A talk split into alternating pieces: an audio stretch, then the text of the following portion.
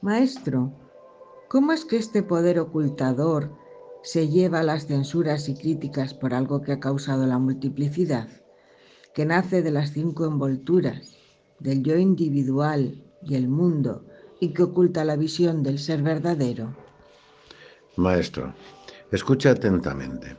Si bien es cierto que el poder de multiplicidad es la causa directa del penoso ciclo de nacimientos y muertes, también es útil y sirve a los fervientes buscadores de moxa la liberación. Para las actividades diarias comunes, ¿es la noche de igual utilidad que la luz del día? ¿Qué más es necesario añadir? Por tanto, hijo mío, el poder encubridor es el que causa más daño de los dos. ¿Es que alguien ha logrado la emancipación del ciclo de nacimientos y muertes porque el mundo estaba oculto de su visión en el sueño profundo? El poder de la multiplicidad puede acarrear la liberación, pero el espeso velo de la ignorancia es la única causa de las penalidades que afectan a los humanos. Es posible que desees arguir de este modo. Puesto que decimos que el poder de la multiplicidad es una añadidura como la apariencia plateada lo es de la madre perla y por tanto falsa, entonces debe ser también falsa la liberación alcanzada por este falso poder. Esta es la respuesta. Una espantosa pesadilla, aunque sea irreal, logra despertarnos del sueño. De igual modo, la liberación es por cien real.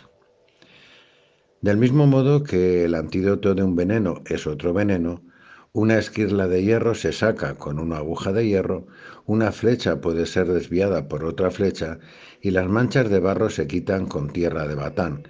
Asimismo, la ignorancia, que es débil, puede ser erradicada por los métodos que son del mismo tipo que Maya. Después desaparecen, como en la India, la vara para remover los cadáveres durante la cremación. Al final se arroja a la pira y arde.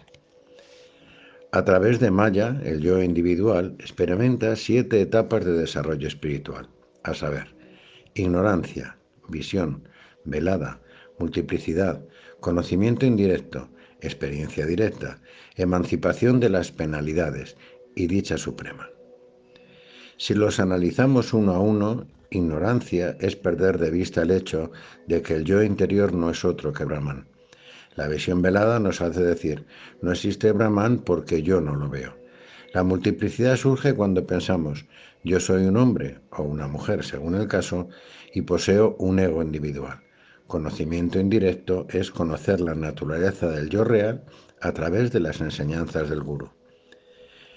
La experiencia directa es permanecer estable e imperturbable en el uno, tras realizar la indagación acerca del yo. La emancipación de la pena es poner fin a las limitaciones y al sentido de ser el autor de las acciones que uno realiza. Y la dicha suprema es el logro final, la liberación de las ataduras. Para ilustrarlo te voy a relatar una historia. Diez hombres cruzaron un río profundo y al llegar a la otra orilla, para asegurarse, cada uno de ellos contaba a los demás, pero omitía contarse a sí mismo.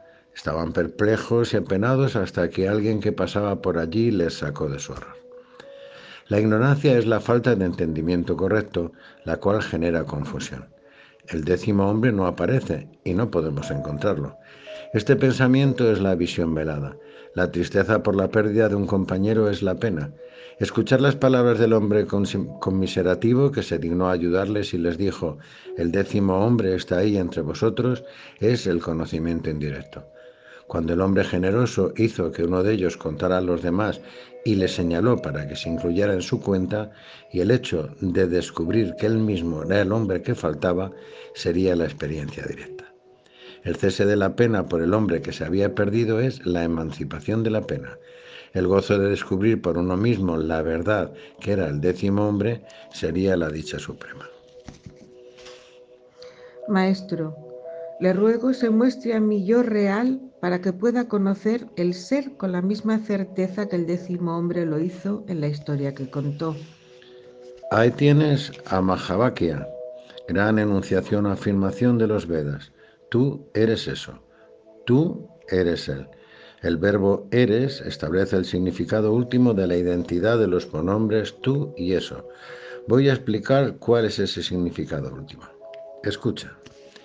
Del mismo modo que el espacio y el éter, aunque son uno, tienen cuatro partes, como espacio infinito, como éter en las nubes, como el espacio dentro de una vasija y como reflejo en el agua, así también, sí, la conciencia, aunque es una, la llamamos con diferentes apelaciones. Brahman, que todo lo impregna, Isvara, el yo real, y por último, el yo individual o.